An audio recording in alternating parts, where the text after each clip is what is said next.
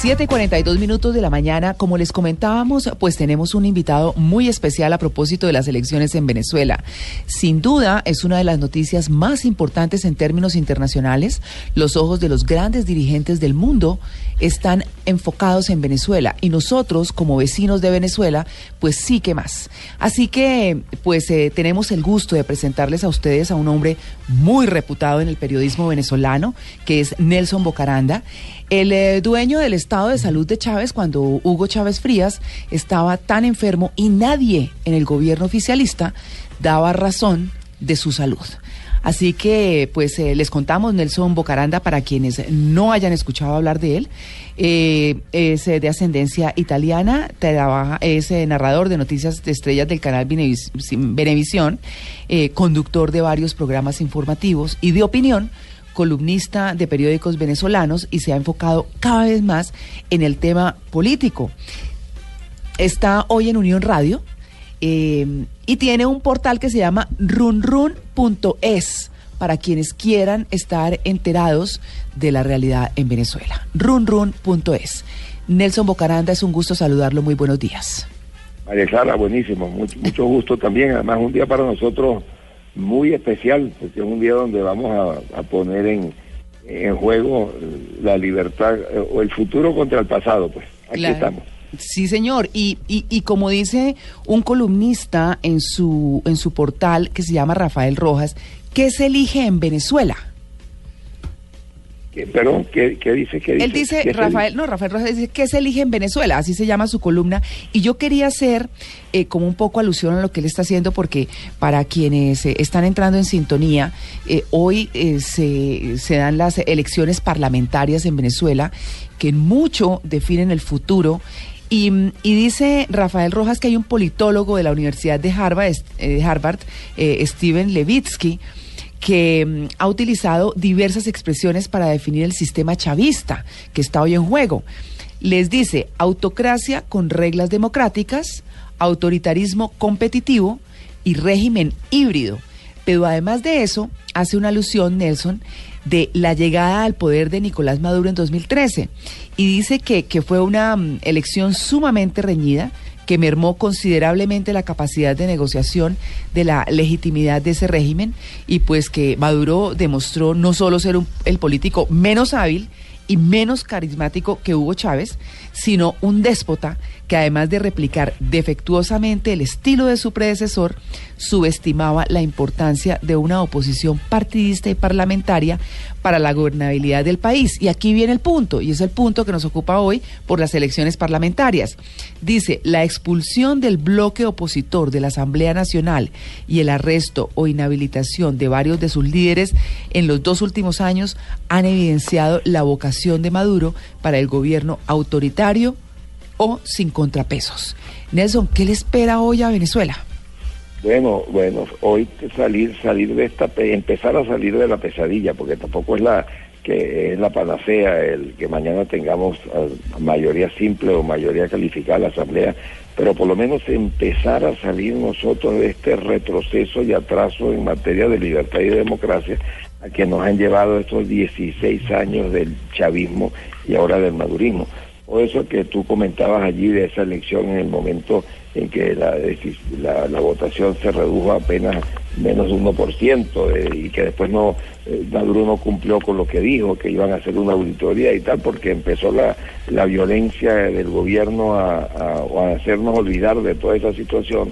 Yo creo que ya los venezolanos estamos muy cansados y lo siente uno porque el retroceso de Venezuela ha sido una forma demasiado violenta, demasiado rápida.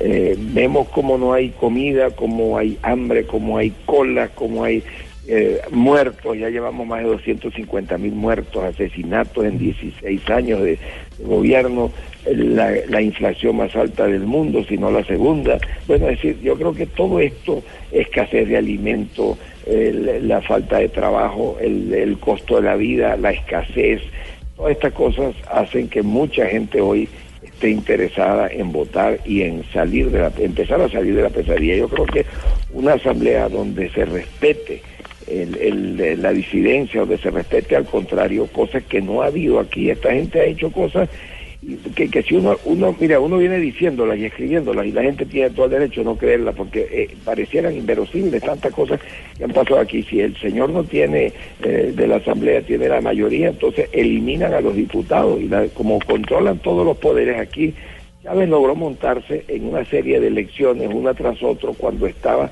eh, em, empezando, donde estaba pues la ilusión de que este hombre iba a poner orden en el país, se iba a acabar con la corrupción, y resulta que la corrupción ha sido la más alta de toda la historia del país. Entonces empezó a, buscar en esas elecciones constituyentes, eh, ratificación de la constituyente, cambio de, del sistema político, cambio de la, eh, de la, perdón, de la duración del mandato, reelección indefinida fue montando y montando y controla todos los poderes. Aquí la, la, justicia depende del presidente, él nombra, quita, pone. El Congreso, la Asamblea, pues ahora que, que, debe haber sido de dos cámaras, es solamente una cámara nada más de diputados la que hay desde que hicieron los cambios en la Constitución. Eh, por, por allí, después por el, el, así como la justicia, el poder legislativo, todo, la policía. Es decir, que no hay un nombramiento que no pase por la aprobación del presidente de la República, ¿no? Claro. Todo lo, lo controla. Entonces estamos desesperados en cuanto a que no se toman, no se hacen las leyes que hay que hacer, le echan la culpa siempre a enemigos externos, vivimos en 10 años de confrontación porque el imperio y la guerra económica, total que eso está cansado, ha cansado mucho y yo sí siento que hoy el rechazo se va a sentir en la gente más humilde que fue la más ilusionada Ah, por Hugo Chávez. Claro. Mm, yo quisiera preguntarle lo siguiente, Nelson, para quienes están llegando a, la sintonía, estamos hablando con Nelson Bocaranda, si se quiere, el periodista más reputado de Venezuela. Eh, no, no, yo creo que no, no, no tanto, uno, uno de algunos. Bueno, por lo menos internacionalmente lo es. Ah, bueno, yo creo que me, me gradué de cancerólogo. Sí, pero Nelson, hemos escuchado en estos últimos días y, mm, eh, digamos casi que desde el cierre de las fronteras a un Nicolás Maduro y a un Diosdado Cabello muy agresivos con Colombia, muy eh, determinados eh, en, en hacer lo que sea posible porque esa frontera quede cerrada. Pero más allá de eso, sus expresiones sobre las elecciones de hoy. Y esas expresiones tienen que ver con, eh, con violencia, con que si no las ganan se van a las calles amenazando e intimidando al pueblo venezolano. Y también se escucha con nuestros enviados especiales a Venezuela a gente determinada a votar por el cambio. Escuchamos a un Nicolás Maduro ayer hablando además con, con uno de los eh, eh, expresidentes eh, latinoamericanos que está hoy en Venezuela, no como garante, pero sí apoyando a la oposición, que es Andrés Pastrana, expresidente de Colombia. Diciéndoles que sí, que, que ellos, porque bueno, a ver, el, el expresidente Pastrana y sus acompañantes fueron a decir, dejen votar a quienes están presos porque tienen el derecho, no están condenados, déjenlos votar. Pero al mismo tiempo escuchamos a un Nicolás Maduro diciendo, todo está bien, todo está tranquilo, vamos eh, a respetar los resultados. Entonces uno puede inferir dos cosas, Nelson. O realmente lo van a hacer, que uno lo duda, en virtud de lo que, de cómo han venido actuando, o tienen todo arreglado. No sé usted qué opine. Bueno, mire, yo creo que si la votación es masiva, mayoritaria, y se logra una, una votación que de verdad no puedan ellos hacer ningún tipo de barramuncia o de trampa, y eso se va a tener que, que respetar. Yo creo que ya el país está muy cansado de que si le van a hacer un fraude, le van a hacer le van a cambiar cifras. Ya las presiones han sido demasiadas, es decir, porque aquí es otra cosa. Esto, como dijo alguno de Oppenheimer, es una, una dictadura electa. Entonces esta gente ha manejado las elecciones toda la vida, con, bueno, con eh, los recursos más grandes que ha tenido Nación alguna en, los últimos tiempos, porque esto fue una cosa espantosa en cantidad de dinero. Eh, ellos están decididos a, bueno, a, lo que dice Maduro cuando habla de llamar a la calle, yo ayer publiqué un artículo en la un, reporte en la, en la nuestra página runrun.es donde explico qué es lo que dice Maduro cuando va a la calle, porque él ha, amenazado con que vamos a la calle, voy a llevar el gobierno a la calle. Resulta que ese es un plan que tienen de las comunas, el poder comunal. Mm. Y él llega, porque aquí todo lo han cambiado ellos, aquí sí ganó el alcalde de Caracas y no era de ellos, entonces montaron una autoridad superior a la que le quitaron le dieron todos los fondos que tenía la alcaldía y dejaron al alcalde pelando, es decir, sin nada en, los fondos. Entonces ellos así han cambiado las cosas, quieren hacer lo siguiente, eh, deslegitimar a la asamblea si la llegan a perder, así pierden la mayoría, deslegitimarla llamando al poder comunal que está inscrito desde hace tiempo, lo metieron en la constitución y tal, y estaba por ahí guardado, agazapado. Chávez ya alguna vez amenazó con hacer lo que es deslegitimar la asamblea y darle el poder a las comunas. Ya tienen siete mil comunas creadas, lo que pasa es que las comunas fue el primer caso grande de corrupción que mismo Chávez denunció, porque el dinero que le dio a los consejos comunales, los jefes de los consejos comunales se compraron casas y, y camionetotas y riqueza y televisores y todo esto, y Chávez mismo lo denunció. Y además los armó. Ah, bueno, ahí viene, ese, ese es el drama principal. Claro. Aquí después del golpe del 2002, ellos se sintieron desguarnecidos y que si llegaba a pasar otra vez algo así, no podía agarrarlos de sorpresa sin armas. Entonces repartieron armas, porque quedaron círculos bolivarianos armados. Esos círculos bolivarianos, con las crisis económicas que hemos venido sintiendo en 16 años, fueron vendiendo ese armamento. Entonces resulta que el armamento está en manos de Lampa y ha sido una cosa que si no se la, usted viene aquí y la ve, no se lo va a creer. Aquí las cárceles las están manejando los pranes, que son los jefes criminales de las bandas criminales que están controlando las cárceles, y no dejan entrar a las autoridades. La Guardia Nacional se queda en lado de afuera porque llegaron a un armisticio ordenado por la ministra de, de, Penitenciario. Eh, esto es una, una locura. Entonces, ellos están muy angustiados porque ahorita hay un el rechazo de su gente a esta situación económica, a esta escasez, crisis, muertos, violencia es el principal problema para la gente hasta hace muy poco y ahora es el hambre y el desabastecimiento de la comida. Entonces esta gente está eh, molesta y la, y la molestia la pueden demostrar con abstención. Si a lo mejor no van a votar por alguno de los partidos democráticos, pues se abstienen. Y ese es el gran temor que tiene el gobierno. El gobierno no tiene ahorita eh, de María, María Clara, ni una encuesta que haya salido que pueda mostrar donde ellos ganen algo. Precisamente eso le quería preguntar. Los medios en Colombia titulan que el chavismo podría conocer hoy el voto castigo. ¿Usted cree que esto pueda ser posible? Sí, por supuesto que sí, por supuesto que sí. Es la primera vez que se va a poder sentir el efecto del voto castigo y en eso estamos esperanzados porque yo creo que, es que la gente ya tampoco pues primero ya a esta gente se le, se le acabaron los reales, se robaron el dinero. Esta gente ha tenido 18, un 1 y 18 ceros en dólares. Y eso y el país está paupérrimo. Tenemos los barcos parados en, eh, los, en, los, puertos con la gasolina que están importando o con los elementos para diluir el petróleo que estamos necesitando. Es decir, la, la crisis es demasiado grande y ya no tienen el mismo fuelle que tuvieron y el reparto. Y además han hecho las groserías más grandes en cuanto a respetar la ley electoral. Hemos tenido cadenas y cadenas que son las transmisiones que hacen y obligan a todo el mundo a pegarse, radio y televisión, pero hemos tenido también ahorita ese ese eh, la exagerada eh, propaganda fuera de hora, ya ya terminó la campaña y tú ves los periódicos del gobierno eh, llenos de publicidad, las televisoras, Chávez, digo, Maduro transmitía en cadena anoche, es decir, ha sido un abuso exagerado, yo creo que la gente ya está sentimos que está muy cansada. haciendo, como decía recién usted, esta cadena nacional en donde rompe ya una veda electoral, ¿no? Y en donde también iría en contra de una legislación. Eh, señor Bocaranda, yo soy de la Argentina y obviamente esa relación entre Venezuela y Argentina en estos últimos, en esta última década ha sido... Bueno, Argentina está de gloria, ¿eh? Ha, generado un oxígeno, ha generado un oxígeno lo que tiene que ver a nivel regional, ¿no? Y en donde el presidente electo Macri le dijo a Maduro, yo no veo opositores, veo venezolanos, en donde está... No, le cantó la tabla. Le cantó la tabla. ¿Qué es lo que deberían haber hecho el, resto de los presidentes que hasta ahora no lo, no lo han hecho? Lo hizo el presidente electo. Qué bueno. Lo cual también es, raro. Lo hizo por todos nosotros. Sí, no, y, aquí, y así va a continuar. O sea, sí. Aquí ha habido demasiado dinero en negocios sucios con todos estos gobiernos Ahí el caso de yo denuncié la maleta de Antonini, yo fui el que le hice el seguimiento. A Antonini Wilson, exacto, tenía que ver con la campaña de. Pero aquí está debido, metido, debido, metido en todos los negocios. Aquí todos los negocios han sido de, bueno, vulgares y groseros, con mucha corrupción. Pero, pero hay que estar tranquilo, Bocaranda, hasta el 10.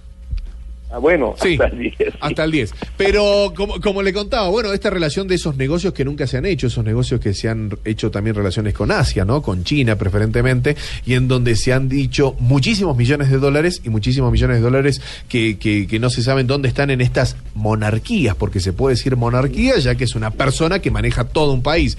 Eh, señor Bocaranda, estamos viendo una, y, es una pregunta más, más regional, ¿no? Una Latinoamérica dividida, porque aquí en Colombia también en las últimas elecciones estamos hablando casi un 50 y un 50, en Argentina fue un 53 a, a, a, un 51, una Venezuela también a un 50 y un 50, en donde las mismas sociedades están muy enfrentadas por estos regímenes, por estos, por estas, eh, estas batallas por los subsidios, en donde la gente, hay familias enteras que de cuatro personas, tres viven del Estado, y por supuesto eh, están tratando de no ir tan en contra de quien le está dando de comer. ¿Cómo hacer con estas sociedades en el día después? Bueno, yo mira, yo creo que aquí primero que nada los venezolanos tenemos que buscar una una reconciliación que se va viendo avanzar no en forma silenciosa, sino en forma bastante abierta últimamente porque saben que ya esto no se puede seguir manejando con esa confrontación.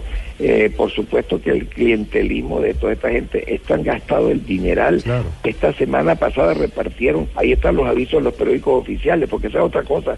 Aquí ya no hay prensa libre, quedan dos o tres periódicos, los demás lo han comprado, que es un nuevo tipo de censura. Comprar los medios, entonces compran los periódicos, compran la radio, compran la televisora, con gente afecta al gobierno que ha hecho grandes negocios, entonces eh, le pagan de esa forma. Entonces yo siento que ahí ahora sí hay un, un, deseo de, salir adelante y ya no podemos, no le pueden seguir echando excusas a una guerra económica inventada o a Colombia. Lo que hablaban ustedes de la de la zona esta fronteriza que entonces dijeron que la iban a, la trancaron porque había un contrabando de extracción. Eso sigue igualito, igualito. Ahí lo que hay ahora es otro peaje, el peaje militar. Hay que pagarle a los militares para salir.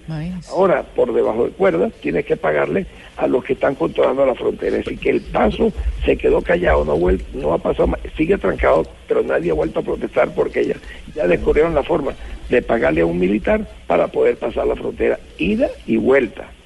Entonces, eh, es toda una farsa. Sí, eh, bueno, no, ya conocemos, todo el mundo sabe lo que está pasando en Venezuela, la crisis, todo lo demás. Digamos que gana la oposición hoy. ¿Qué va a pasar? ¿Qué va a cambiar realmente? ¿Cuál es el plan? Porque siempre vimos que quieren tumbar a Maduro, que hay que acabar con el régimen, pero ¿qué va a pasar? ¿Y qué va a pasar con Diosdado Cabello, que es el presidente de la Asamblea y que es el más amenazado, digamos, en términos electorales? Sí, pero ¿qué, ¿qué van a eh, hacer? ¿Cómo va a cambiar el país? Yo creo que es el que más ha amenazado a todo el mundo mm. a través de, su programa y a través de, la del ejercicio de la presidencia de la Asamblea. Yo creo que eso tendría ya preparado eh, irse de vicepresidente, irse votado porque él, no se, él no aceptaría que tuvieran ahí una mayoría. Una embajada. sí, pero fíjate una cosa, yo creo que el, esto no es triunfo de oposición contra gobierno y van a cambiar gobierno mañana. Estos son apenas los escaños de una asamblea para empezar a, separar poderes, a empezar a, tener nosotros de alguna forma democracia dentro de la asamblea. Son 167 diputados que se van a elegir y de allí es que se va a decidir el primer paso a ir cambiando leyes, a ir pidiendo explicaciones. Aquí tenemos 16 años sin que ningún ministro haya sido interpelado. Tenemos 16 años sin entregar cuenta de los ministerios. Tenemos todo este año y los últimos anteriores donde no hay una estadística confiable el Banco Central no entrega cifras, porque como la inflación es muy alta, no quieren que nadie la sepa. Bueno, eh, empezar a, poner orden a, una democracia muy eh, afectada y muy enferma. Entonces yo creo que los primeros pasos son estos, de que empiece a, hacer, a hacerse también una separación de poderes. Aquí el presidente Maduro quiso cambiar a 13 eh, magistrado del Tribunal Supremo y, darle una jubilación enorme, no pudo hacerlo porque ahorita se siente todo el mundo preocupado porque siente que pueden perder esa mayoría que han tenido para hacer lo que le ha dado la gana. Bueno, y esta situación también de los presos políticos, como Leopoldo López, donde recordemos que fue un caso que en todo el mundo eh, no se entendió, donde los, los escritos y el audio y la prohibición ¿no? de que esto sea público, y en donde la jueza que lo sentenció, eh, bueno, está disfrutando de las mieles, al parecer, ¿no? el, pero el, con toda la información que ha salido, el propio fiscal explicó, tuvo que irse a los Estados Unidos a explicar cómo lo habían obligado, lo habían presionado.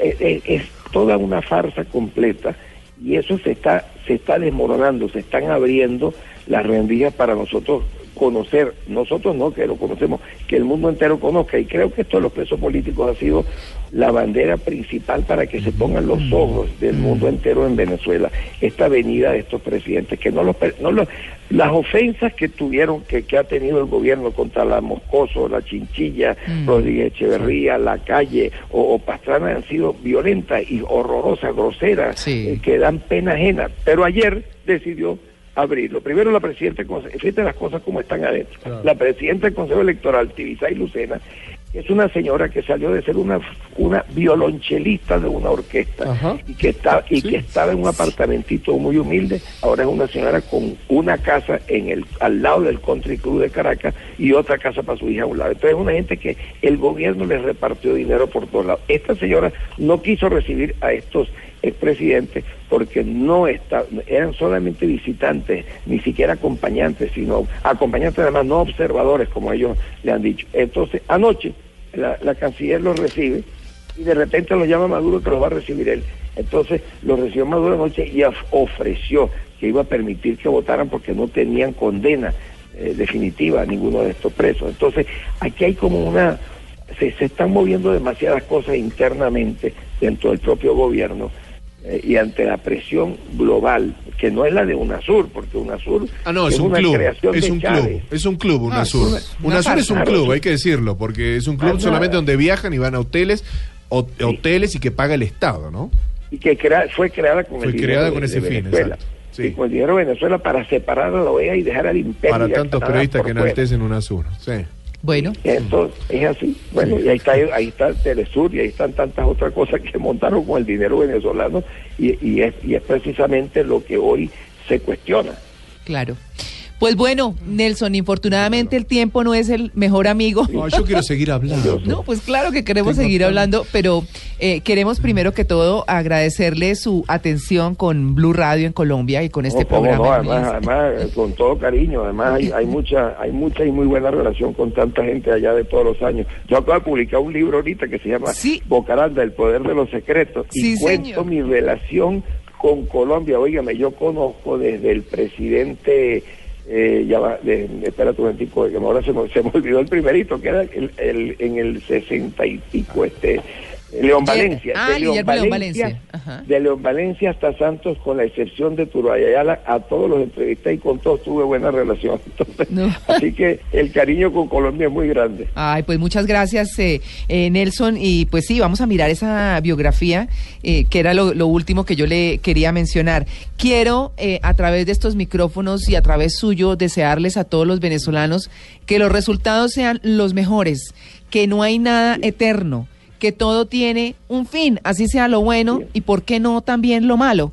Así que, pues, les mandamos un abrazo enorme y Nelson Bocaranda, a ustedes muy querido por haber atendido esta invitación de Blue Radio. Muchísimas gracias, un gran abrazo a todos ustedes y muchas gracias por estar tan pendientes de nuestro país. Por favor. Oh, hace más de una década. Aquí tenemos muchos, muchos de sus eh, coterráneos y con mucho cariño los hemos acogido. Ya sé, ya sé, ahí está además colegas periodistas como Sasso, gente buena, pura gente buena, lo que se nos va es gente muy buena. No juega bien el fútbol igual, pero bueno, vamos a ver qué podemos hacer. en todas partes encuentro un argentino para discutir, así que... ¿Sí? Lo dijo él. Sí. Muchísimo gusto.